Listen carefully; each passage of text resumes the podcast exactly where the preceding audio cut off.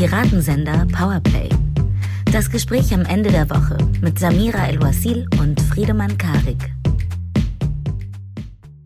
Hey, herzlich willkommen zu einer neuen Ausgabe Piratensender Powerplay in der langsam wirklich durchgedrehten Bundesrepublik. Irgendwie habe ich ähm, diese Woche so 1968 Vibes, nur mit viel krasserer Erderwärmung und zum Glück einer Samira El-Uasil zur Abkühlung. Danke, dass du da bist. Oh, hi Friedemann. Das äh, musst du mir gleich genau erklären. Werde ich. Ja, worüber sprechen wir heute nicht und worüber sprechen wir heute? Was war immer unsere Reihenfolge? Ich habe nach 100, das ist jetzt die 106. Folge, nach 106 Folgen vergessen. vergessen, wie man einen Podcast aufzeichnet. Entschuldige bitte. Ja, ich, ich kann dir sagen, worüber wir nicht reden. Wir reden heute über die Rede von Frank-Walter Steinmeier von ah, äh, ja. vergangener Woche nicht, weil es so viele andere Sachen zu besprechen gibt. Aber ich habe einen Lieblingssatz, den ich trotzdem gerne vorlesen würde aus dieser Rede. Bitte. Darf ich? Ja, unbedingt. Weil wir reden ja dann nicht drüber, wir zitieren nur.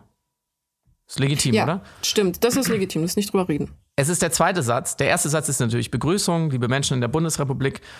Und der endet mit, ähm, wir alle sind äh, am, am 24. Februar in einer anderen Zeit aufgewacht mit dem Krieg, den Russland angefangen hat. Und dann kommt der zweite Satz und der lautet, für niemanden ist der Schrecken dieses Morgens so entsetzlich wie für die Menschen in der Ukraine selbst. Zitat Ende. Und da dachte ich, gut, dass wir einen Bundespräsident haben, der uns das nochmal gesagt hat. Auch dafür ist eine Rede da, das äh, Offensichtliche sichtbar zu machen. Oder? Oder? Und weißt du, wozu ein, ein Podcast da ist? Mhm. Das hätten wir nämlich was vergessen für Werbung. Also für Werbung für uns. Genau, es folgt ein bisschen Self-Promo. Seht es uns nach. Es ist aber auch vor allem eine organisatorisch relevante Information. Am 29. Dezember kommt nämlich die Taschenbuchausgabe der erzählenden Affen in die Handlungen. Und warum wir euch darüber in Kenntnis setzen wollten und das jetzt schon, also zwölf Wochen vorher, ist aufgrund unserer Erfahrung im letzten Jahr, wo es eine Zeit lang sehr schwer war, an Bücher ranzukommen, weil es Papier Lieferschwierigkeiten gab, wir sehr viele wütende, traurige, enttäuschte, frustrierte Nachrichten bekommen haben. Wo sind die Bücher? Wir möchten ein Buch kaufen, es ist keins in der Buchhandlung. Und um das zu verhindern, wollten wir jetzt schon Bescheid geben, wenn ihr ein Buch haben möchtet, sicher sein wollt, dass es da sein wird, keine Sorge und keine Angst vor Papierstau oder Papierlieferschwierigkeiten haben wollt, dann, dann ist jetzt eure Stunde, dieses Buch zu bestellen bzw. vorzubestellen und es kommt dann garantiert Ende Dezember bei euch an.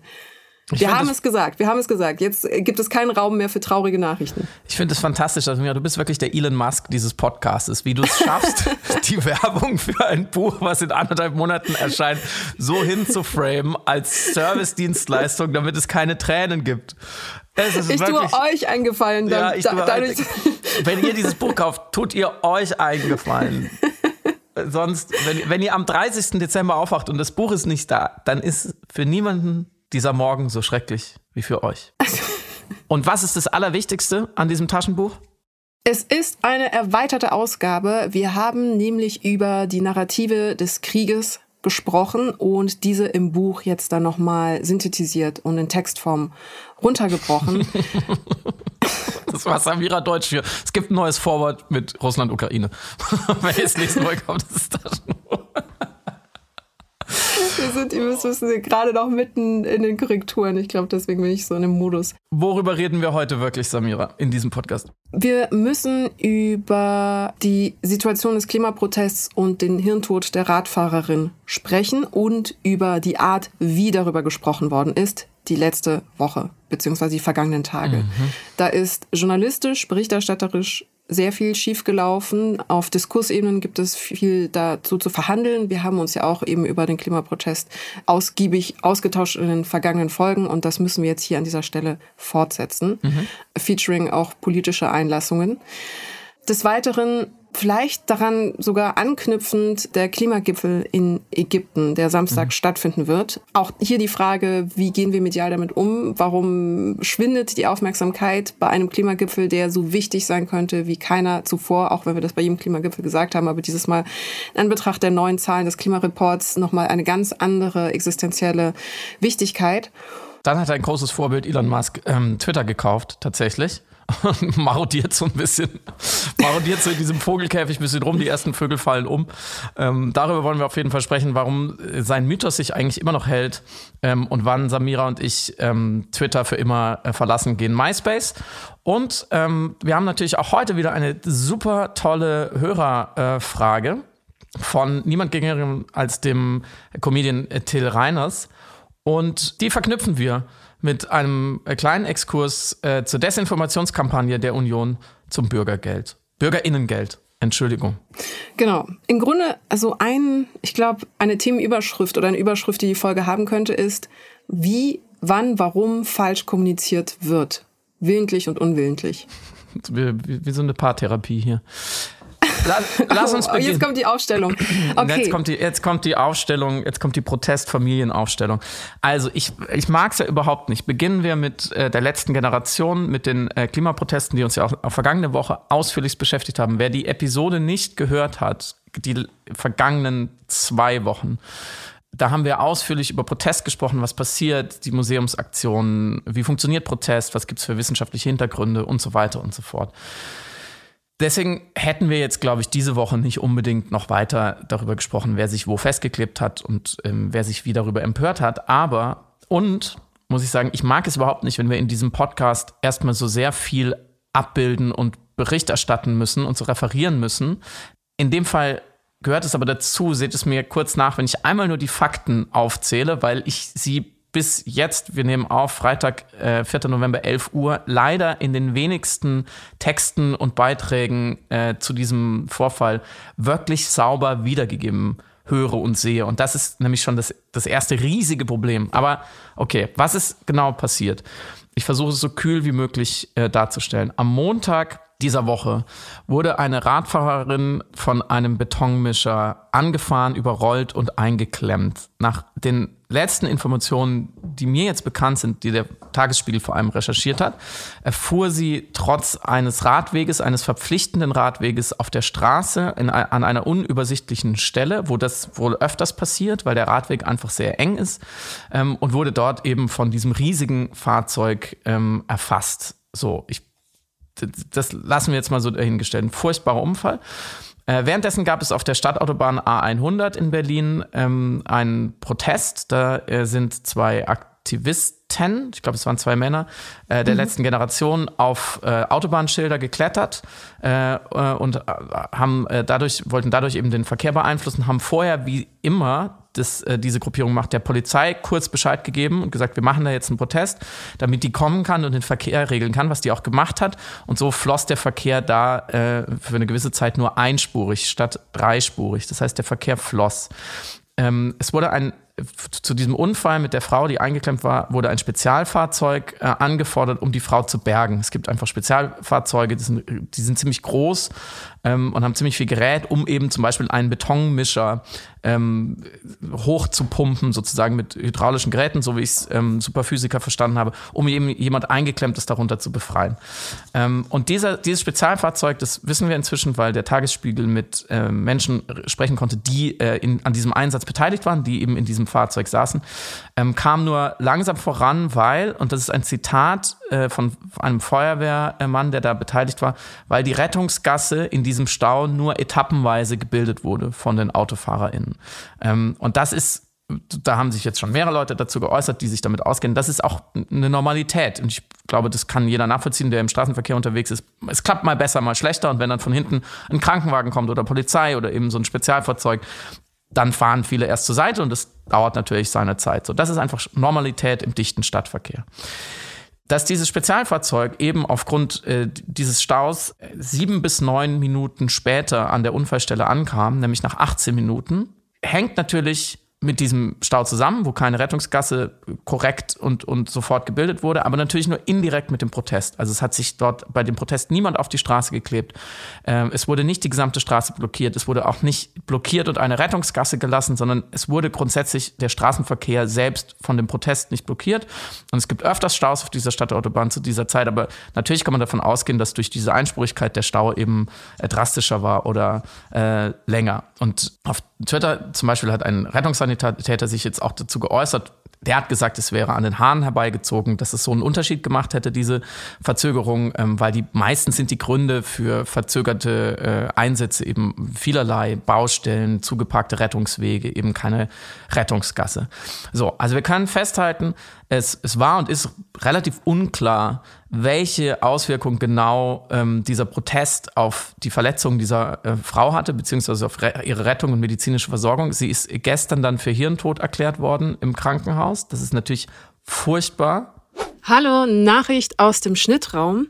Kurz nachdem wir die Aufzeichnung beendet haben, haben wir erfahren, dass die Notärztin jetzt die KlimaaktivistInnen entlastet hat. Sie hat gesagt, dass ihr Protest die Versorgung der Radfahrerin nicht gehindert habe. Die Information stammt aus der Süddeutschen Zeitung, die das heute veröffentlicht hatte und demnach soll die Notärztin ohnehin entschieden haben, dass der Betonmischer nicht mit einem Spezialfahrzeug angehoben werden sollte. Dementsprechend nochmal, die Straßenblockade der Klimaaktivisten hatte nach Angaben der zuständigen Notärztin keinen Einfluss auf die Versorgung der verunglückten Radfahrerin. Das noch zur Vollständigkeit. Es passiert viel zu oft, dass Menschen im Straßenverkehr äh, zu Schaden kommen, vor allem in, in einer Stadt wie Berlin RadfahrerInnen. Nichtsdestoweniger wurde die ganze Woche über seit Montag immer wieder die Schuld den Aktivistinnen zugeschoben. Bevor man überhaupt wusste, was genau da für ein Protest war, und ich habe mehrere Interviews gehört und gelesen, in denen die Aktivistinnen selber gesagt haben, wir, wir haben nicht genug Informationen, wir können uns dazu genau genommen gar nicht konkret verhalten, weil wir nicht genau wissen, was da los war. Stichwort, also hinsichtlich Rettungsgasse aber auch und gerade in Qualitätsmedien, quer durch die Bank, ich will gar nicht, ich, ich, sage nur ein Beispiel, aber man könnte wirklich überall was finden, wurde sehr ungenau berichtet. Da wurde zum Beispiel gesagt, der Krankenwagen ähm, äh, kam nicht rechtzeitig an, da wurde immer wieder die mangelnde Rettungsgasse äh, äh, besprochen. Ähm, und im, gerade im Deutschlandfunk, wo eben in zwei Interviews zwei Aktivistinnen der letzten Generation, ich würde sagen, fast verhört vernommen wurden, äh, bedrängte der Moderator den Aktivisten äh, heftig. Er müsse sich entscheiden, sozusagen, seien sie jetzt schuld oder die Autofahrer, die die Rettungsgasse nicht, nicht gebildet haben. Als, als könnte man mhm. Schuld so, so binär verteilen. Und wenn man sich das so anschaut, dann beschleicht einen schon das Gefühl, dass da, also man fragt sich aber, warum wird nicht einfach an den Fakten entlang äh, berichtet? Weil natürlich das Narrativ, dass diese Proteste im Straßenverkehr, sagen wir jetzt mal im weitesten Sinne des Wortes. Wie gesagt, da wurde sich nicht festgeklebt, sondern nur auf Autobahnschilder geklettert. Aber insgesamt dieser Eingriff in den Straßenverkehr mit allen Folgen, der könnte ja ebenso ein Szenario zur Folge haben, dass ein Rettungswagen zu spät kommt. Ähm, ich glaube, am Anfang ganz bei den ersten Protesten war es eine Schwangere in einem Krankenwagen, die wurde dann durchgelassen. Aber wir gesagt, ja, wenn, wenn dem Kind was passiert wäre, dann, dann wären ja die Protestierenden schuld. Also weil dieser theoretische traurige Fall seit Monaten rauf und runter diskutiert wird, haben sich jetzt sehr viele auch in den Medien arbeitende Menschen wohl dazu veranlasst gesehen, das einfach so einzuordnen, in so ein gut-böse Schema. Man hat fast das Gefühl, diese Erzählung musste irgendwann wahr werden. Und wenn sie in dem Fall sehr, sehr unklar ist oder wahrscheinlich nicht so ganz wahr ist oder zumindest viel komplexer, dann hat man sie halt auch wahr gemacht. So wie auch der Diskurs um die Museumsaktionen, wie wir hier besprochen haben, bis wirklich auch in Qualitätsmedien und Regierungskreise von der, von der Unschärfe oder auch Falschbehauptung geprägt war, die Kunstwerke wären zerstört oder angegriffen oder in Mitleidenschaft gezogen worden, was ja einfach nicht der Fall ist. Aber es ist natürlich die bessere, leichtere, leichter erzählbare, skandalisierbare Geschichte. Das ist ein super Beispiel, finde ich, dafür, für unsere ewige These, dass Menschen einfach in Geschichten denken und, und ähm, in, in gut-böse Schemata und in Konflikten und das alles einordnen. Und äh, das wäre an sich jetzt auch noch keine große Nachricht, wenn es nicht so weite Kreise ziehen würde. Zum Beispiel auch bis zu Justizminister Marco Buschmann, der sich immer wieder sehr seltsam dazu äußert. Ähm, oder aber, äh, was, ich, was mich wirklich beängstigt, zu Innenministerin Nancy Faeser, äh, mhm. die ähm, in einem DPA-Interview gesagt hat, äh, ich glaube gestern, die Polizei hat meine vollste Unterstützung, wenn sie durchgreift gegen selbsternannte Klimaaktivisten, die seit Wochen mit völlig inakzeptablen Aktionen andere Menschen in Gefahr bringen. Und weiter, und das hat sie auf Twitter dann auch nochmal so deutlich geschrieben, wer Rettungswege versperrt, setzt Menschenleben aufs Spiel. Das haben wir in dieser Woche in Berlin auf furchtbare Weise gesehen. Die Polizei hat meine vollste Unterstützung für ein hartes Durchgreifen. Es ist inzwischen belegt, dass keine Rettungswege von den Protestierenden versperrt wurden, dass keine Menschenleben aufs Spiel gesetzt wurden. Innenministerin egal. Sie gibt also auf nationaler Ebene Kraft ihres Amtes in einem Interview ohne Not diese Leute zum Abschuss frei. Mhm. Die letzte Generation selber hat sich jetzt in einem Statement gewehrt, ich zitiere mal einen Satz, dass wir uns nicht einmal auf die einfachsten Prinzipien in einer Demokratie wie neutrale, faktenbasierte Berichterstattung verlassen können, schockiert uns. Und deswegen habe ich am Anfang ironisch gesagt, es erinnert mich ein bisschen an 1968, wo ich nicht dabei war, wo aber ich ziehe den historischen Vergleich nicht bis zum Ende durch, aber man könnte mal drüber nachdenken, wo auch gerade von der Springerpresse, aber aus vielen, vielen Ecken die Stimmung gegen die Protestierenden damals so geschürt wurde, dass am Ende Rudi Dutschke, der, der führende Aktivist, ähm, beim Attentat fast totgeschossen wurde und elf Jahre später ist er dann ähm, auch an den Folgen gestorben. Meine Frage an dich jetzt dazu ist, wie erklärst du dir diese Medienlöcher, möchte ich sie fast nennen? Findest du, die letzte Generation sollte diese Proteste zumindest jetzt aus Pietät aussetzen? Ist es im Endeffekt vielleicht in, im Stil nicht ganz gut, journalistisch nicht ganz gut, aber eigentlich hat man recht, weil eigentlich ist es wirklich gefährlich. Sollte man es jetzt beenden, bevor dieser theoretische Fall eintritt, weil ich glaube, da sind wir uns einig. Irgendwann ist es nur eine Frage der Zeit, wird es, wird es, werden die Umstände so ungünstig zusammenkommen, dass so ein Protest wirklich jemand gefährden kann. Das finde ich, das muss man auch so ehrlich sagen. Das ist ein Punkt. Darf man das riskieren? Wie groß ist dieses Risiko mhm. relativ zur, zum Risiko der Restrealität der Klimakrise? Was würdest du nach dieser Woche den AktivistInnen raten? Mhm. Zu der Stimmung, die du gerade ähm, abgebildet hast, möchte ich noch ergänzen den Tweet von Alexander Lambsdorff, der vom ersten Todesopfer der letzten Generation gesprochen hat und gesagt hat, die Klebeblockaden Bitte, der letzten was? Generation sind ihm keine Spät. Das war sein Tweet. Das erste Todesopfer von letzte Generation. wirklich, ich wirklich, wir haben es in den letzten Wochen und Monaten gut geschafft, uns nicht so sehr die Haare zu rauchen. Ich finde es wirklich richtig gefährlich und traurig. Ganz im Ernst. Und in dieses Flimmern dieser Woche hinein eben auch andere Einlassungen. Ich fand auch wichtig zu äh, zitieren Katja Mast, die Geschäftsführerin der SPD-Bundestagsfraktion, die im Spiegel eben gesagt hat, dass die Klimaproteste mit ihren erpresserischen Aktionen demokratiefeindlich sind. Sie hatte das nicht bezogen auf diesen Protest, aber generell eben auf die Klebeproteste mhm. auf der Straße. Und ich glaube, bei dem demokratiefeindlich ist mir ein Schauer den Rücken runtergegangen. Also in dem Moment, wo ein Protest eben, der de facto nicht antidemokratisch ist, als demokratiefeindlich zu, zu labeln. Mm, und das, um das Bild, was du eben gezeichnet hast, zu vervollständigen, es gab eine bestimmte risierende Stimmung eines fast nicht Wunsches ist das falsche Wort, aber einer sich endlich erfüllenden Prophezeiung dessen, was die ganze Zeit heraufbeschworen worden ist als Worst-Case-Szenario, um eine Eigenbestätigung, um eigene Bestätigungsfehler einzulösen in diesem Moment. Und ich glaube, das ist genau dann erfolgt, Montag, Dienstag, Mittwoch, dass genau diese Situation des Unwissens und der, des noch nicht abschließend äh, feststellen können, was genau passiert ist, in diese Unsicherheit dann plötzlich eben diese Sehnsucht, diese Bestätigungssehnsucht mhm. hineingriff und sich dann übersetzte sowohl in einer falschen medialen Berichterstattung, einfach ungenau. Es war ja einfach, man hätte einfach warten müssen, bis man genauere Mobilitätsdaten, äh, mehr Daten von der Feuerwehr hat, mehr Informationen, die ja dann der Tagesspiel mhm. auch geschafft hat, zusammenzutragen, offensichtlich und nicht in einer Interaktion mit auch eben der politischen Sphäre, die auch sofort dabei war, inklusive Nancy Faeser, da sich sofort zu positionieren und sofort kritisch darauf zu reagieren, um nicht dann den Vorwurf sich anhören zu müssen, sie hätten nicht klar genug durchgegriffen auf rhetorische Art und Weise in Bezug auf letzte Generation sich da dann nicht in eine Art gegenseitige Bestätigung hineintreiben zu lassen, die mhm. wir dann gesehen haben. Also das zu den möglichen Gründen. Vielleicht noch globaler, das Ganze ist ja schon eingebettet eben, oder dieser tragische Unfall passierte ja in einem diskursiven Umfeld, wo sowieso schon eine große Angst vor Radikalisierung des Aktivismus erfolgt. Also wir hatten eben, du hast es gerade genannt, die Kunstaktionen, die viel besprochen worden sind und immer mit dem Minitikel der Eskalation mhm. über allem. Also was, wenn es noch schlimmer wird? Und ich glaube, das hängt zusammen. Also man kann das Gespräch letzte Woche oder die, die mediale Konversation der vergangenen Tage nicht ohne den Kontext der Konversation der vergangenen mhm. Wochen betrachten. Ich glaube, das hat sich gegenseitig quasi noch ein bisschen verstärkt. Zur Reaktion der AktivistInnen von letzter Generation oder anders zum Umgang jetzt, wenn du mich nach einem mhm. ähm, Ausbleiben der Proteste fragst, unbedingt. Es gab auch untragbare Einlassungen von KlimaaktivistInnen, also zum Beispiel von Ende Geländegründer Tazio Müller, Klimaaktivist, der nicht für die letzte Generation mhm. spricht, aber der dann eben getwittert hat, scheiße, aber nicht einschüchtern lassen. Es ist Klimakampf, nicht Klimakuscheln, shit happens.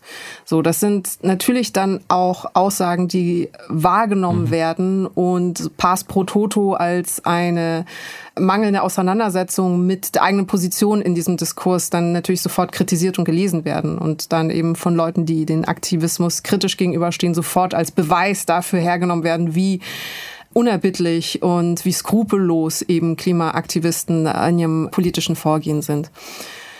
Also das zur Reaktion oder das zum Umgang von aktivistischer Seite damit. Ein letzter Punkt ist, glaube ich, auch wichtig, ein Verständnis um die Komplexität auch auf juristischer Ebene, auch auf ethischer Ebene, aber auch auf juristischer Ebene von Kausalzusammenhängen. Mhm. Also wer hat wann, wie, was gemacht. Und deswegen fand ich das auch so wichtig und richtig, dass du am Anfang das eben so genau Punkt für Punkt nochmal nacherzählt hast, weil das ist unglaublich relevant jetzt für eben die Einschätzung und die Bewertung dessen, was wir den Klimaaktivistinnen hier vermeintlich vorwerfen oder Medien mhm. tatsächlich mhm. vorwerfen, ist, die Frau ist hirntot, weil sie in einen Unfall mit diesem Betonmischer gekommen ist. Das ist erstmal der Kausalzusammenhang.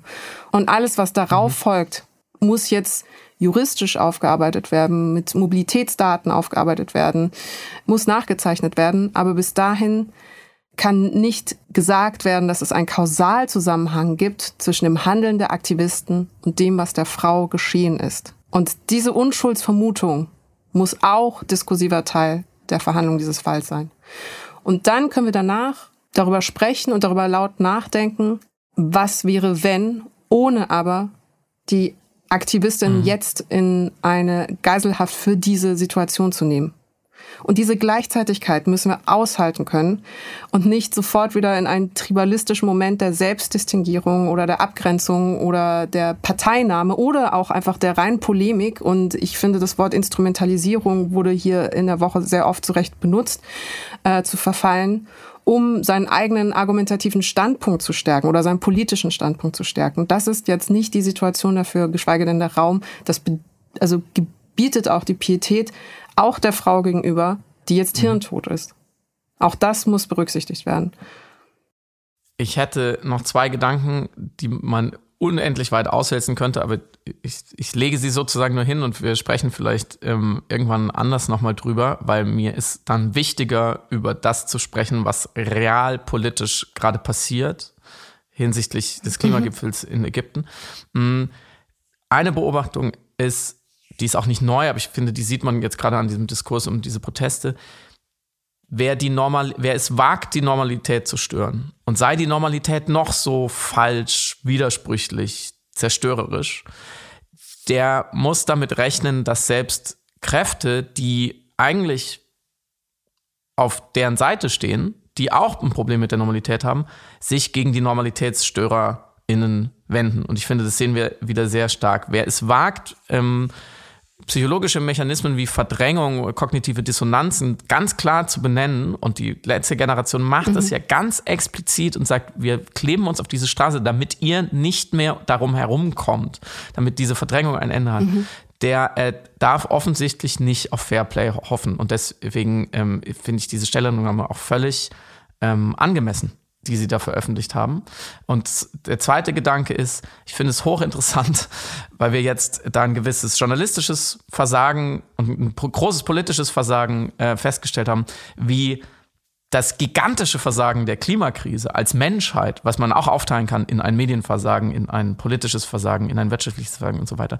Wenn das jemand adressiert und konkret macht und in den Diskurs zwingt, so wie diese äh, Protestierenden, dann sickert sozusagen das wieder auf die eine Ebene drunter durch. Also Versagen bleibt aber gleich. Ich finde es interessant. Also wir haben mhm. jetzt diese Woche eine Diskurskrise erlebt, finde ich, die sozusagen als ganz, ganz, ganz, ganz kleine Schwester der Diskurskrise und, und der ökologischen und ökonomischen Krise ähm, des, äh, des Klimas äh, gelten kann. Und ein Symptom davon ist, dass jetzt am, am ich glaube, 5., 6. November, jetzt am Wochenende, ähm, dieser Klimagipfel in Ägypten ausgerichtet wird, wo man auch schon wieder drüber sprechen kann, mhm. warum ist der in Ägypten? Aber das ist jetzt nicht unser Thema. Was passiert da? ähm, wie, wie bei all diesen Klimagipfeln. Ich glaube, es ist jetzt der 27. Der letzte war in Glasgow. Da treffen sich alle Nationen und schauen, was die WissenschaftlerInnen äh, aller Nationen quer durch die gesamte wissenschaftliche Community erarbeitet haben zu diesem Thema. Also das ist, da, da, treffen sich auch von der wissenschaftlichen Seite jetzt nicht unbedingt die besten KlimawissenschaftlerInnen, sondern treffen sich Leute aus diesem Klimarat, die eben äh, einen guten Überblick haben die dann eben diese Meta-Betrachtung machen, diesen, diesen Klimabericht. Und das Ergebnis dieses Mal, du hast es schon angedeutet, ähm, ist, die, war so ein bisschen die Frage, schaffen wir 1,5 Grad noch, das Ziel im Pariser Abkommen? Was man ja an der Stelle immer sagen muss, was 1,5 Grad ist schon richtig schlecht. Das bedeutet schon riesige Umwälzung, bedeutet große, große, große ähm, Verwerfungen für viele hunderte Millionen, Milliarden Menschen auf der Welt. Also das ist sozusagen schon die absolute Notbremse. Ähm, und die, die Wissenschaft dort sagt jetzt wahrscheinlich, können wir es gar nicht mehr schaffen. Der Zug ist abgefahren. Und wir steuern mhm. jetzt gerade auf eine Welt, um die 2,5 Grad hin. So, ähm, und das ist schon, das heißt schon wirklich richtig große Katastrophen an manchen Stellen, Kipppunkte und auch einen Kontrollverlust. Wir können dann es auch nicht mehr ändern. Und das ist ja auch der Punkt, deswegen heißt ja auch letzte Generation, weil sie sagen, wir sind die letzte Generation, die überhaupt noch Kontrolle darüber hat. Ähm, und dann ist natürlich, kann man fragen, was macht jetzt angesichts dieser Nachrichten, angesichts dieser drastischen Realität, was macht denn die die Bundesregierung so? Also, können, ohne jetzt unbedingt ins Globale zu schauen, aber ähm, das wäre meine Frage so an dich. Wenn man das jetzt so nebeneinander mhm. hält und die Ampelregierung ist jetzt äh, ein, ein, knappes Jahr äh, an der Macht, hast du das Gefühl, du wirst von dieser Regierung hinsichtlich 1,5 oder 2,5 Grad gut regiert? Fangfrage. Deine rhetorische Frage, deine Fangfragen. Loaded question. Ähm, die, ja, die, äh, klar, also es ist unbenommen, dass die politische Arbeit in Deutschland hinter den Ankündigungen weit zurückschleicht, äh, hinter dem, was versprochen und besprochen worden ist und vor allem vor dem, was erforderlich und notwendig ist weit, weit zurück. Also es gibt eine Klimakrisenzögerlichkeit. Das wäre der Begriff, den ich für die Klimapolitik in Deutschland anwenden würde. Und nicht nur das, auch bedingt durch die Ampelarchitektur, I know, aber nicht nur das. Scholz ist grün sprechend, aber gelb mhm. handelnd. Also wenn er beispielsweise neue Gasprojekte in Senegal in Gang bringt, statt eben Ausstiegspläne voranzubringen, dann ist das genau 180 Grad das Gegenteil von dem, was nicht nur versprochen, sondern besprochen und angekündigt worden ist und was eigentlich eben erforderlich wäre. Ich würde sogar weitergehen und sagen, Teile dieser Regierung kleben sich politisch gerade auf die Straße und stören ganz bewusst Klimapolitik, zum Beispiel Volker Wissing im Verkehrsministerium. Mhm. Ähm, könnt ihr mal googeln, ich will das jetzt gar nicht so weit ausführen, mit diesen Sektorzielen, ähm, auf die sich eigentlich die Koalition festgelegt hat, die auch wichtig sind, dass man in jedem Sektor von Politik, so zum Beispiel auch im Bereich Verkehr, gewisse Ziele erfüllt. Dann hat Volker Wissing ein völlig unzureichendes äh, Klimaschutzprogramm vorgelegt. Äh, die FDP findet diese Ziele irgendwie nicht so gut, weil es das heißt natürlich, dass ein Volker Wissing Sachen machen muss. Du hast eben Zögerlichkeit gesagt, ich würde es Blockade nennen. Eigentlich ist es auch wieder eine interessante mhm. Spiegelung. Das, was die Protest, Protestierenden machen, was man ihnen vorwirft, macht die FDP eigentlich in der Regierung. Sie blockieren ab, absichtlich mhm. und sie, sie äh, riskieren dadurch schlichtweg im Endeffekt Menschenleben, weil die Klimakrise kostet Menschenleben. Ähm, Bernd Ulrich hat in einem Artikel in der Zeit gestern über Fridays for Future gesagt, ich werde gleich die Schleife mhm. schließen zur, zur Politik hat über Fridays for Future gesagt, sie haben viel von ihrer Mobilisierungsfähigkeit mhm. verloren und an subversiver Kraft gegenüber dem Mainstream eingebüßt. Das waren seine Worte. Und ich musste an die Weltklimakonferenz mhm. denken, die 2018 ja so viel Aufmerksamkeit bekommen hat durch Greta mhm. Thunberg, die es geschafft hat, ja eine aus der Personalisierung dieser Weltklimakonferenz eine Bewegung zu generieren, die Fridays for Future vorgebracht hat. Das heißt, aus der Personalisierung ist eine Bewegung entstanden und aus ihrer Person ist Aufmerksamkeit für die Konferenz entstanden. Und ich habe mich gefragt, wo wir jetzt diese Weltklimakonferenz haben werden, die übrigens auch deshalb in äh, Sharm el-Sheikh ist, weil die Idee ist, dass sie über den Globus wandert, mhm. in, von Ost nach Westen. Deswegen dort an einem Ort, wo zu Recht eben Menschenrechtsverletzungen auch kritisiert werden, auch unter anderem von Fridays for Future. That being said, ich habe mich gefragt, in Anbetracht der 2,8 Grad Erwärmung, die der Klimareport prognostiziert, beziehungsweise die 2,4, die modelliert werden, wenn wir alles einsetzen sollten, wenn wir alles hinkriegen sollten, müsste mit so einer Entsetztheit und Schockflehhaltung in Richtung dieser Klimakonferenz geblickt werden. Und nichtsdestotrotz habe ich ein ähnliches Gefühl wie das, das Bernd Ulrich in Bezug auf die, das Verblassen der Mobilisierungsfähigkeiten beschrieben hat in Bezug auf diese Klimakonferenz, dass eine Personalisierung fehlt. Und was glaubst du, ist der Weg, die Möglichkeit auch auf medialer Ebene entweder das aufzuheben oder die Weltöffentlichkeit anders zu interessieren für diese wahrscheinlich wichtigste Weltklimakonferenz, die wir haben werden? Ich glaube ehrlich gesagt, ähm, alles, was du sagst, ist richtig. Und ähm, wir sprechen ja gleich noch über Elon Musk und Twitter. Und äh, er und ähm, ein paar andere aus, aus seiner, sagen wir mal, philosophischen Denkrichtung äh, glauben ja wirklich, dass es gut sein könnte, dass wir in einer Computersimulation einer höheren Intelligenz leben. Und wenn wir in dieser Simulation leben, dann scheitern wir gerade krachend an ja. allen Intelligenz- und Kooperationstests, die damit verbunden sind. Ähm, weil wir es ist so ein banaler Satz, aber wir, wir diskutieren über äh, Menschen, die sich auf Straßen kleben und wir diskutieren nicht darüber, dass einfach alles rasend kaputt geht. Alles, alles, alles, was wir kennen und schätzen und wollen. Und ich habe überhaupt gar keine Antwort auf deine Frage. Überhaupt nicht. Ähm, mhm. Ich dachte vor einiger Zeit, und wir haben hier auch oft drüber gesprochen, wir hätten einen, Disku einen diskursiven Schwenk hingelegt, langsam aber sicher, der unheimlich wichtig ist, dass wir nämlich über die wahren Antagonisten der Klimakrise sprechen, über die Profiteure, über den kaputten Kapitalismus, darüber, wer damit genau Geld verdient und ähm, wie wenig Leute das eigentlich sind. Ähm, und wie intellektuell simpel der Ansatz wäre, natürlich politisch sehr schwierig, aber eigentlich ein simpler Ansatz, die letzten Monate mit den Protesten und der Reaktion darauf, gerade auch eben aus Lagern, die uns vertraut sind und von denen ich ähm, anderes angenommen hätte, machen mich hochgradig pessimistisch. Es profitieren mhm. auch viel zu viele Menschen, äh, mächtige Menschen, Medien, Akteure, äh, PolitikerInnen, viel zu sehr von äh, diesem, diesem hasserfüllten ähm, Pseudodiskurs rund um drastische Proteste. Es ist einfach Wasser auf die mhm. Mühlen eines Friedrich Merz, einer Bild-Zeitung, ja, auch einer offensichtlich einer SPD-Innenministerin. Die finden es, das ist, kommt denen, glaube ich, manchmal auch ganz recht. Aufmerksamkeitsökonomisch ist es natürlich viel dienlicher, über ein, äh, ein Todesopfer der Proteste, ein angebliches zu sprechen, als über dieses, diese komplizierte Konferenz, die sowieso nichts bringt in Ägypten. Ich bin ehrlich gesagt, weiß ich nicht, äh, munter mich auf. Ich habe keine Ahnung. Mhm. Hm, vielleicht erlaube mir an dieser Stelle, du hast Elon Musk schon angekündigt, aber erlaube mir an dieser Stelle die Frage von Till Reiners vorzuziehen, weil was du angeschnitten ja. hattest, dippt in den Bereich der Kulturkämpfe und hat auch ein bisschen was mit seiner Frage zu tun. Und vielleicht könnte eine Beantwortung dieser Frage uns weiterhelfen, zumindest aus dieser Agonie, die du gerade geschildert hast, gedanklich rauszukommen. Fantastische Idee, Samira. Hier ist äh, der geschätzte Till Reiners mit der Hörerinnenfrage der Woche. Hey Leute, mein Name ist Till Reiners, ich bin Stand-Up-Comedian und ich habe eine Frage für euch beiden Powerplayer. Und zwar, warum schafft es die Linke eigentlich jetzt in dieser Zeit nicht irgendwie Fuß zu fassen, sowohl als Partei als auch als gesellschaftliche Strömung? Ähm, warum sind die Thesen und Lösungsansätze von der Linkspartei wie auch der Linken im Allgemeinen in der Gesellschaft gerade so gar nicht gefragt? Warum ist das so, wo doch eigentlich die Zeit so wäre, wo man sagen könnte, ach Mensch, doch jetzt gerade wird es doch vielleicht um mehr Umverteilung gehen. Warum ist das irgendwie gar nicht? Warum können linke Ideen nicht mobilisieren? Das ist eine super, super Frage, die, über die könnte man einen ganz eigenen Podcast jahrelang machen. Ich habe nur drei Sätze zu sagen und dann überlasse ich dir das ähm, Feld. Hm, ich als Berufsskeptiker würde natürlich immer fragen, stimmt das denn?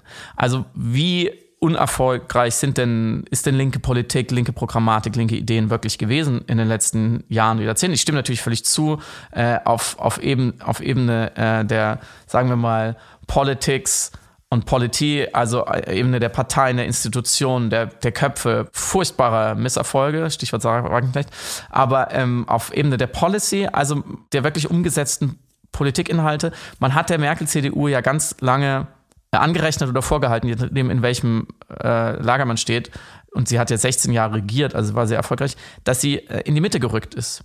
Und von mhm. äh, konservativ re demokratisch rechts in die Mitte ist nach links.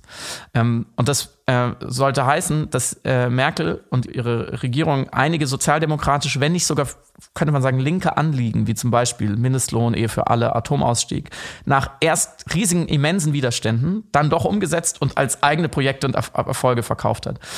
Jetzt ist natürlich diese Union unter März wieder nach rechts gerückt. Dafür ist die Scholz-SPD sehr, sehr mittig, lässt links Platz, den die Grünen einnehmen. Und die sind ja mitunter auch sehr erfolgreich. Also ich glaube, das, das Bild ist ein bisschen differenzierter. Ich würde es mir natürlich auch wünschen, dass linke Projekte erfolgreich sind. Ich würde mir vor allem äh, einen Diskurs wünschen, der, und da sind wir wieder bei den Protesten, der ähm, von eher von der uralten linken Idee, die ich immer zitiere, äh, getragen ist, nämlich dass Gesellschaft und menschliches Zusammenleben in einer Demokratie ein Projekt ist, was man gestalten kann, dass das morgen besser werden kann, wenn wir heute die richtigen Entscheidungen treffen und dass wir darüber äh, frei diskutieren müssen. Leider sehe ich natürlich, und da gebe ich Till total recht, viel mehr Beispiele dafür, ähm, wo das überhaupt nicht funktioniert. Und ich glaube, immer da, wo es um Verteilung und Umverteilung für mehr Gerechtigkeit geht. Und Klimaschutz würde ich da fast als Unterkapitel dessen mhm. abspeichern, also die sogenannte Klimagerechtigkeit. Da tut man sich enorm schwer, weil immer die gleichen Reflexe bedient werden. Und ich glaube, du hast da ein sehr gutes Beispiel dafür. Ja, es ist nämlich mit der Auseinandersetzung von Bruno Latour. Yes, tut mir leid, dass Bruno ich den immer zitiere, weil er ist wirklich gerade der Den Denker jetzt gerade zu dem Thema. Weil äh, die deutsche Übersetzung von dem bereits von mir zitierten Buch, was er mit Schulz rausgebracht hat, dem dänischen Geosoziologen zur Entstehung einer ökologischen Klasse, in diesem versucht er den Klassenbegriff, äh, nee, anders. Er etabliert einen Klassenbegriff, den ich versucht habe besser zu verstehen, der für die Ideen der Linken ja erst nicht unerheblich ist und auch nicht unerheblich für die Mobilisierung linker Gedanken. Und in dem Buch stellt er exakt dieselbe Frage mhm. wie Till, nur bezogen auf die grüne Bewegung, auf mhm. die Ökologie statt auf die Linken. Und er beantwortet diese Frage der Unsexiness mit verschiedenen Aspekten, die sich aber meiner Ansicht nach auch auf die Linken anwenden lassen. Und am Ende kriegen wir, glaube ich, sogar eine Synthese hin und können das beantworten, was du gerade in den Raum gestellt hattest. Aber wir müssen ganz kurz erst seinen Klassenbegriff besser verstehen, damit diese Parallelisierung Sinn ergibt. Mhm. Ich kündige jetzt schon an, wir werden kurz Gramsci erwähnen und Marx. Fantastisch. Klassischer Freitagvormittag für mich. Also in dem traditionellen marxistischen Klassenbegriff werden ja Klassen nach Produktionsverhältnissen definiert. Also wer produziert und wer profitiert vom Produzierten. Was hat der Arbeiter von dem, was er mit seiner Arbeit generiert? Und je nach ideologischer Färbung fallen die Antworten natürlich unterschiedlich aus. Heute entzwingt uns aber die Erkenntnis über materielle Abhängigkeiten, die wir in der Welt haben, von Ressourcen wie Kohle und Öl und Gas zu einer neuen Formulierung politischer Kategorien, auch Arbeitskraftverhältnisse und auch ein Umdenken unseres Kapitalismus, der schlussendlich den Untergang der Welt mitbedingt aufgrund eben dieses Ressourcenaufbrauchs. Das heißt, die Aufmerksamkeit müsste demnach in der auch Logik eines Überlebenwollens und auch eines Erhalts quasi einer Klasse, die überleben will, muss die Wahrnehmung nicht nur auf die Produktion gelenkt werden, sondern auf Praktiken, die Lebensbedingungen wahren können, die Erzeugung überhaupt erst möglich machen können. Und dementsprechend verschiebt Latour, Bruno Latour, den Klassenbegriff also weg von rein Produktionsdenken und der Frage, wie Ressourcen aufgebraucht werden, wie Arbeiter von ihrer eigenen Produktivität profitieren können oder mhm. eben nicht, wie das ja immer äh, historisch der Fall war, auf eine Definition der Klasse nach dem deutsch-britischen Soziologen Norbert Elias. Der ist sehr toll, liest in alle super interessante Schriften. Und seiner Ansicht nach ist der Klassenkampf ein kultureller, ein verhaltensbasierter. Und Elias beschreibt das sehr gut am Beispiel der Entstehung der Bourgeoisie, wo es dann Streitigkeiten darüber gab, was richtige Manieren sind, was richtiges Essen ist, was richtiges Wohnen ist, wie man Familie strukturiert, wie man Beziehungen hat und so weiter. Also was ist kulturell angemessen mhm. und akzeptabel. Und im Rahmen dieser kulturellen Kämpfe, dieses kulturellen Klassenbewusstseins der Bourgeoisie wurde dann die Aristokratie verdrängt, mithilfe von einem sozial akzeptierten Kulturkampf der aber klassenbasiert war. Und Parallelisierungen liegen jetzt insofern nah, dass man jetzt aktuell eben in unserem ähm, alltäglichen Verhalten sowohl ökologisch als auch aus linker Sicht darüber nachdenkt, wie wir uns definieren über das Verhalten, unser Konsumverhalten, unser, unser Leben, welche Auswirkungen das hat und wie wir uns darüber selbst definieren, auch als mhm. Gruppe. Und dementsprechend Verhalten und Normen politisch werden. Der letzte Punkt, ich habe schon angekündigt, Gramsci. Die Sozialgeschichte hat gezeigt, dass objektive Interessen alleine nicht ausreichen, um eine Klasse aufzubauen, die im Anliegen vereint ist. Weil offensichtlich ein kulturelles Element auch diesbezüglich erforderlich ist. Und Gramsci definierte genau das, was ich jetzt gerade beschrieben habe, im Grunde genommen als Hegemonie. Das heißt, um politische Macht zu erobern, muss man zuerst kulturelle mhm. Macht behaupten.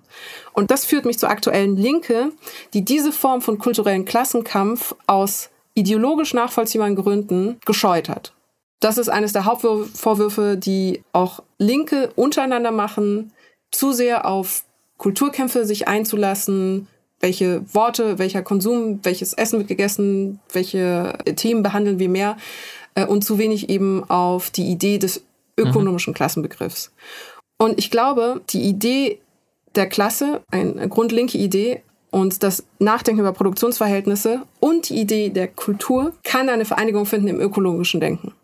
Ich glaube, hier ist eine enorme Tangente zwischen zum Beispiel Linken und Grünen, die sie gerade noch vermeiden, nicht haben wollen, aus Angst vor politisch-ideologischer Annäherung, was auch immer, realpolitischer Notwendigkeit, um als Linke attraktiver zu werden. Muss. Muss sogar. Ja, muss. Also muss, du, du formulierst es, weil ich stimme dir völlig zu, sozusagen als strategische, als, als Potenzial. Ich würde, was ich ja vorhin auch gesagt habe, von der anderen Seite kommen, sonst geht der Planet einfach kaputt, wenn wir das nicht zusammendenken. Dann ist Ende. Mhm, mh, mh. Das ist wirklich interessant, weil immer noch ein Unterschied zwischen sozial und ökologisch gemacht wird. Dabei ist es ökosozial. Also es kann kein, keine Gerechtigkeit ohne einen lebensfähigen Planeten geben und es kann aber keinen lebensfähigen Planeten ohne gerechte Produktionsverhältnisse oder eine Gerechtigkeit insgesamt geben.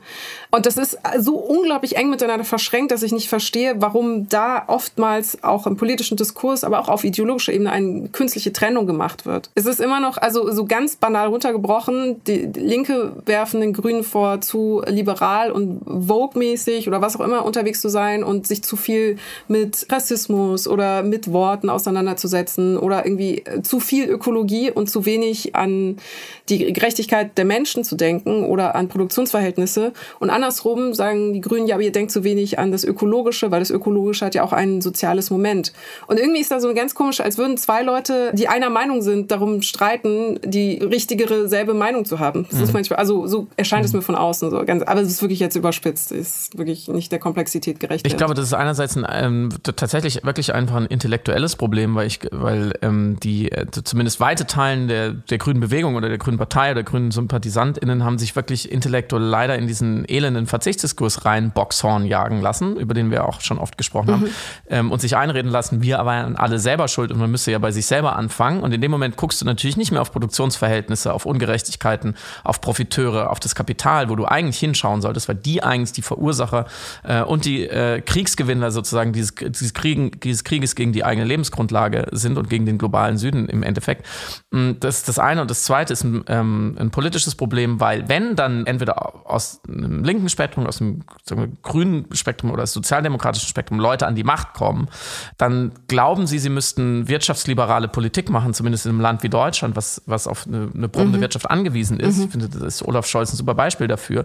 Und machen eigentlich Polit Politik wie die Rechten dann ist es auch egal, ob man es intellektuell verstanden hätte, weil es wird ja sowieso andere Politik gemacht. So. Und dann gibt es mhm. eine Notsituation, ja, was macht ja noch neue Gasfelder in Nigeria auf? So, das ist ein super Beispiel dafür. Ja. Also mehr, mehr vom selben, was, was ähm, uns aus der Miniserie nicht rausbringt. Ein super Beispiel dafür, auch äh, was du gerade beschrieben hast, also unabhängig davon, ob man es dann intellektuell durchdrungen hat oder ob man da auch politisch dahinter steht, sondern einfach tatsächlich auch aus der Architektur der Ampel heraus so komische Situationen hat, hat realpolitisch komische Situationen hat, ist ja der Umgang auch mit dem Bürgergeld. Geld, wo wirklich auf Ebene eines Steinzeitpopulismus, gerade von CDU, CSU, gegen das Bürgergeld mit falschen Argumenten agitiert wird, auf eine Art, wie ich es normalerweise aus so Negative Campaigning oder schmutzigen Wahlkampf kenne. Und wirklich überrascht bin, also mit welcher Verbrämtheit da gegen ein Konzept agitiert wird, das also so fremd auch den Konservativen doch nicht sein dürfte. Nur ganz kurz die wichtigsten Veränderungen, die durch das Bürgergeld entstehen werden. Das ist nämlich wichtig als informationelle Grundlage. Es gibt keine, es gibt ein Jahr lang keine Sanktionen, wenn man Termine beispielsweise beim Arbeitsamt nicht berücksichtigt. Das Geld, was man, wenn man vorher Geld gesammelt hat, bis zu 60.000 Euro, bleibt unangetastet im ersten Jahr. Und wenn man beispielsweise in einem Haus wohnt oder einer Wohnung, die angeblich dann zu groß mhm. sein soll, wird man da nicht sofort rausgescheucht. Und das Ganze ist unter dem Label, achso, und es gibt 50 Euro mehr als Hartz IV. Huhu. Und das Ganze ist unter dem Label, man lässt Personen, die in die Arbeitslosigkeit gerutscht sind, den Raum, die Zeit und auch die emotionale Unbelastetheit in Ruhe eine Arbeit mhm. zu finden und sich darum zu kümmern, wieder zurück in den Arbeitsmarkt zu finden. Die Gründe, warum man in die Arbeitslosigkeit fallen kann, sind mannigfaltig. Also ob Scheidung, Trennung, Todesfall in der Familie, Krankenfall in der Familie, Umstrukturierung in der Firma, psychische Krankheiten, physische Krankheiten. Unglaublich viele Fälle, die aber alle als Nominateur, als selben Nenner haben können. Man braucht Zeit, sich zu organisieren. Und muss einfach den Raum haben, die Möglichkeit haben und vor allem nicht die existenzielle Angst, sofort irgendwie aus dem äh, aus seinem eigenen Lebensort geworfen zu werden oder dass das eigene gesparte Geld angetastet wird. Also keine existenzielle Angst haben, sollen muss, um in Ruhe das leisten zu können. So und dem gegenüber stellt sich eine Desinformationskampagne der CDU/CSU, die so tut, als würden alle das System missbrauchen wollen von äh, diesem Geld, was ohnehin knapp unter dem Existenzminimum angerechnet ist, sich einen Reibach machen und gerne das Leben als arbeitssuchende oder arbeitslose Person fristen wollen, weil es sich mit diesen 500 mhm. Euro Bürgergeld ja so gut leben lässt. Und das Ganze noch als letzter Abschlussgedanke ist im Grunde genommen die perfekte Umsetzung Umsetzung dessen, was Marx, wir haben ihn schon wieder, sorry, sehr Marx-lastige Folge, als Prinzip der industriellen Reservearmee definiert hatte. Er hat es ein bisschen anders gedacht. Er hat gesagt, dass der Kapitalismus davon profitiert, wenn es Arbeitslose gibt, weil dann die Arbeitnehmenden bereit sind, die Arbeit, die existiert, zu schlechten mhm. Bedingungen anzunehmen, aus Angst, selber in die Arbeitslosigkeit zu fallen. Das heißt, die Arbeitslosen waren im Grunde genommen eine Art Negativbeispiel, ein Abschreckungsbeispiel. Und das hat dem Kapitalismus dann geholfen, eben günstige mhm. Arbeitskräfte mhm. zu haben, weil sie den Preis dadurch drücken konnten konnten. Und hier erscheint es so, als wollte man mit Hilfe von einem extra schlecht berechneten Bürgergeld, das die Leute in Angst und Schrecken versetzen soll, eine Art ökonomisches Exempel gegen Arbeitslosigkeit statuieren, ein ökonomisches Exempel des Elends mhm. präsentieren, mhm. damit die Leute aus Angst eben nicht in die Arbeitslosigkeit rutschen wollen. Aber es denkt halt überhaupt nicht die Art, wie Sanktionen funktionieren, nämlich gar nicht. Da gab es eine Studie letztes Jahr, äh, letzten Monat, Verzeihung, von Helena Steinhaus und Ulrich Schneider, die veröffentlicht haben, dass Sanktionen sowieso nichts bringen. Äh, und zweitens, dem Mensch, der geformt und mit schwarzpädagogischer Maßnahme dahin getriezt werden muss, mit Panik und Angst, dass er dann wieder ein wirkmächtiges Mitglied des Kapitalismus sein darf. So, das ist so ein komisches, schlimmes, trauriges Menschenbild, was für mich sich auch nicht mit christlich-konservativen mhm. Werten, die ja die Union vertreten will, deckt, by the way. Und dementsprechend, wenn Sie nochmal mit fördern ist gut, fordern ist notwendig oder das ist kein Anreiz für Aufnahme zur Arbeit kommen, dann schmeiße ich wirklich meinen Laptop aus dem Fenster, wenn ich das noch einmal als äh, populistisches Argument nicht, höre. Nicht, dass es einen, einen Menschen der arbeitenden Klasse trifft, dein Laptop. Übrigens, äh, äh das Stichwort äh, fördern und fordern, wer hat es erfunden? Hm, das weiß ich gar nicht. Ein SPD-Kanzler namens Gerhard Schröder, der Hartz IV eingeführt. Ach, guck. Zum Thema, was ist Ach, links so und was ist, rechte, was ist rechte Sozialpolitik. Ja. Der war ein Armenhasser, by the way. Ja, ja also gut. Nicht by the way. Der war einfach richtig harter die, Armenhasser. Die Karriere, die er danach ähm, genommen hat, ähm, hat ihn ja zum Glück aus der Armut, aus der selbstverschuldeten Armut herausgeführt. Geld hat dieser Mann wahrscheinlich genug aber hatte auch ein Herz. Und das könnte man auch über einen anderen, eine andere wichtige Figur unserer Zeit äh, sagen. Lass uns noch ganz kurz ähm, über, über, diesen, über diesen lustigen äh, ja, Frustkauf, Impulskauf sagt man auch an der, an der Kasse. In Impulskauf ja. von, von Elon Musk sprechen, weil es natürlich ähm, große Aufregung gab. Äh, jetzt, wo er Twitter gekauft hat für 44 Milliarden Dollar, eine, irgendwelche Fantasiezahlen. Die Hälfte hatte sich auch leihen müssen, muss man dazu sagen. Und jetzt regiert er da so ein bisschen durch und will irgendwelche Sachen machen und ganz viele Leute entlassen. Ist natürlich die erste Frage, Samira. Wie lange bist du noch auf Twitter? Ah, ich, äh, die äh, große, großer Debattenpunkt, äh, bleiben oder gehen, äh, vor Ort die Meinungsfreiheit verteidigen oder einfach den Mann nicht mehr weiter unterstützen. Ich bin jetzt auch auf Mastodon, ich bin aber auch seit April auf Mastodon, möchte ich noch erwähnen. aber du hast doch nichts dort gemacht, gibst du. Ja, ich habe erst jetzt wieder seit mhm. Anfang der Woche angefangen, da mich aktiv zu beteiligen. Und weil es auch Spaß macht, es macht natürlich, das sind netzwerkdynamische Effekte und so funktionieren Plattformen auch. Es, funkt, es macht mehr Spaß, wenn mehr Leute da sind. Ja, meistens. Es kommt auf die Leute drauf an, sagen, es ist, es ist nicht das alte Partyprinzip, es gibt einen perfekten Scheitelpunkt der Partygröße, ab da wird es dann verwässert. Aber egal, ich, I, I hear you. Hm, hast du Angst, dass Elon Musk jetzt Twitter total kaputt macht? Um ehrlich zu sein, hoffe ich tatsächlich irgendwie auf die so, psychosoziale Selbstregulierung vor Ort. Also ich verstehe, ja wirklich, also weil die Menschen werden ja irgendwann merken, dass wenn sie äh, bei kompletter Ausnutzung von Free Speech, welche dann einfach nur Beleidigung und Rassismus meint, äh, Leute vergrätzen und Menschen keine Lust mehr haben, da in den Dialog zu treten und Twitter ja aber auch eben eine Kommunikationsplattform ist, weiß ich nicht, ob es da nicht doch eine Form von psychosozialen Selbstregulativ gibt, rein theoretisch. Also ein ökonomisches wird es auf jeden mhm. Fall geben, weil natürlich Werbeanbieter keinen Bock haben, in so einem toxischen Umfeld äh, ihre Produkte Geht schon zu bewerben. Los, ja. I don't mhm. know. Ähm, deswegen das ohnehin, aber ich vertraue da auch so ein bisschen auf eine positive Schwarmintelligenz, was aber gefährlich ist, weil Elon Musk ja selber in einem Tweet heute gesagt hat, dass Twitter im Grunde genommen eine große kybernetische, großer, große also eine, warte, ich habe es ja extra rausgeschrieben. Es ist eine kybernetische Superintelligenz. Hat er gesagt. Die viel wichtigere Frage. Bist du bereit, 8 Dollar zu zahlen für deinen blauen Haken, Friedemann Karik?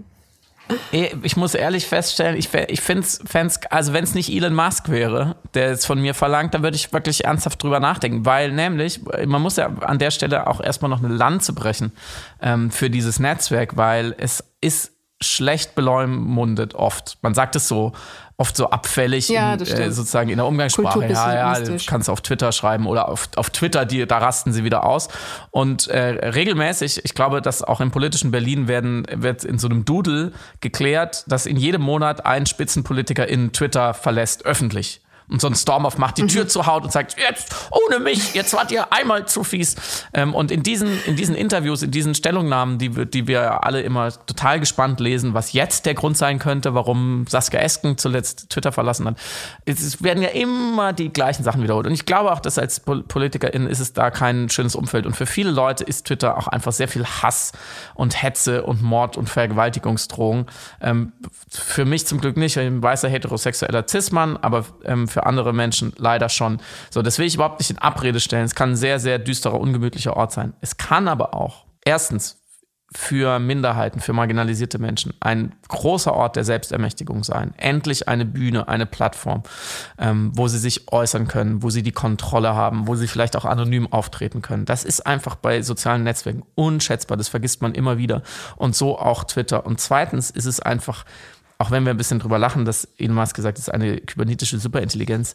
Es ist so eine unfassbar mächtige Maschine von Wissen. Es ist so ein mhm. stetiges Rauschen an Klugheit, an Einsichten, an Forschung, an dem Wunsch, ein kleines bisschen weniger unwissend und doof zu Themen zu werden, dass ich es auf keinen Fall vermissen möchte. Und 8 Dollar als Preis dafür monatlich würde ich sofort bezahlen, sofort. Ich würde auch viel mehr bezahlen. Wie gesagt, wenn es, wenn es nicht um Elon Musk und ein seltsames Geschäftsmodell ginge. Aber gerade während Corona, wie schnell ich von den klügsten Menschen der Welt, von den absoluten Spezialistinnen in einem Feld Informationen bekam, Diskussionen in Echtzeit miterleben durfte, mich einschalten konnte, das wieder weiterspielen konnte an, also an meinen Resonanzraum, an meinen Soziotop.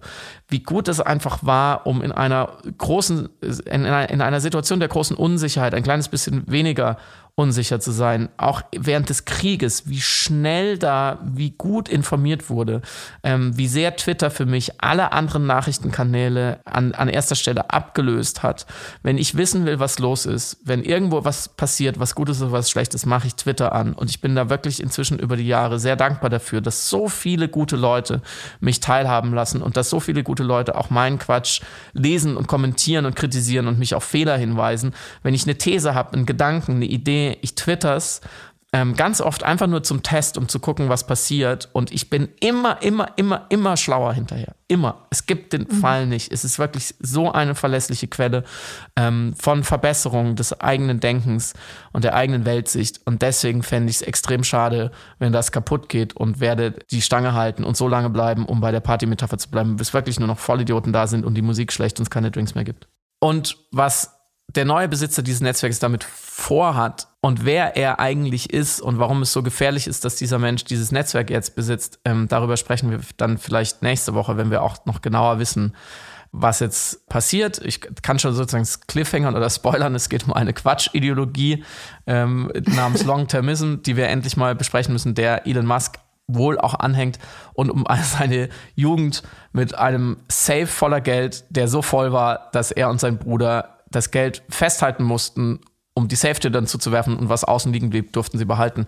Ähm, es ist alles ziemlich irgendwie was? lustig, aber auch ähm, traurig. Okay, ich freue mich jetzt, jetzt schon auf die Ausgabe nächste Woche, weil mich jetzt diese Anekdote natürlich sehr interessiert. Es klingt wie so äh, Geldexperimente, die mein Vater mit mir gemacht hat. So auf jeder Hochzeit, wenn Reis hochgeworfen wird, alles, was du fängst, darfst du behalten. So, so aber halt in die armen Version. Dein Vater hat aber dir auch links und rechts falsch rum beigebracht. Das äh, war mein Ja, Onkel. da sind viele seltsame männliche das, Figuren. Das war ja meine Familie. ich hoffe, ähm, zwischen uns funktioniert es besser. Und äh, ich wünsche euch ein ganz fantastisches Wochenende. Ähm, seltene, ausnahmsvolle äh, private Informationen. Äh, Samira und ich feiern heute in meinen Geburtstag rein ähm, und sind deswegen auch besonders gut gelaunt. Und ich hoffe, ihr habt auch irgendwas zu feiern. Macht's gut. Vielen Dank fürs Zuhören. Danke auch von mir. Bis dann. Ciao.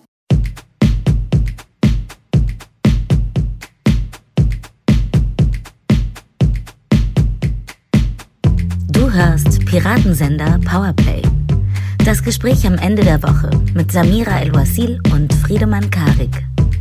Piratensender Powerplay ist eine Produktion von Stereotype Media in Kooperation mit Yam Yam der unsichtbaren Tupperbox für den diskreten Foodie.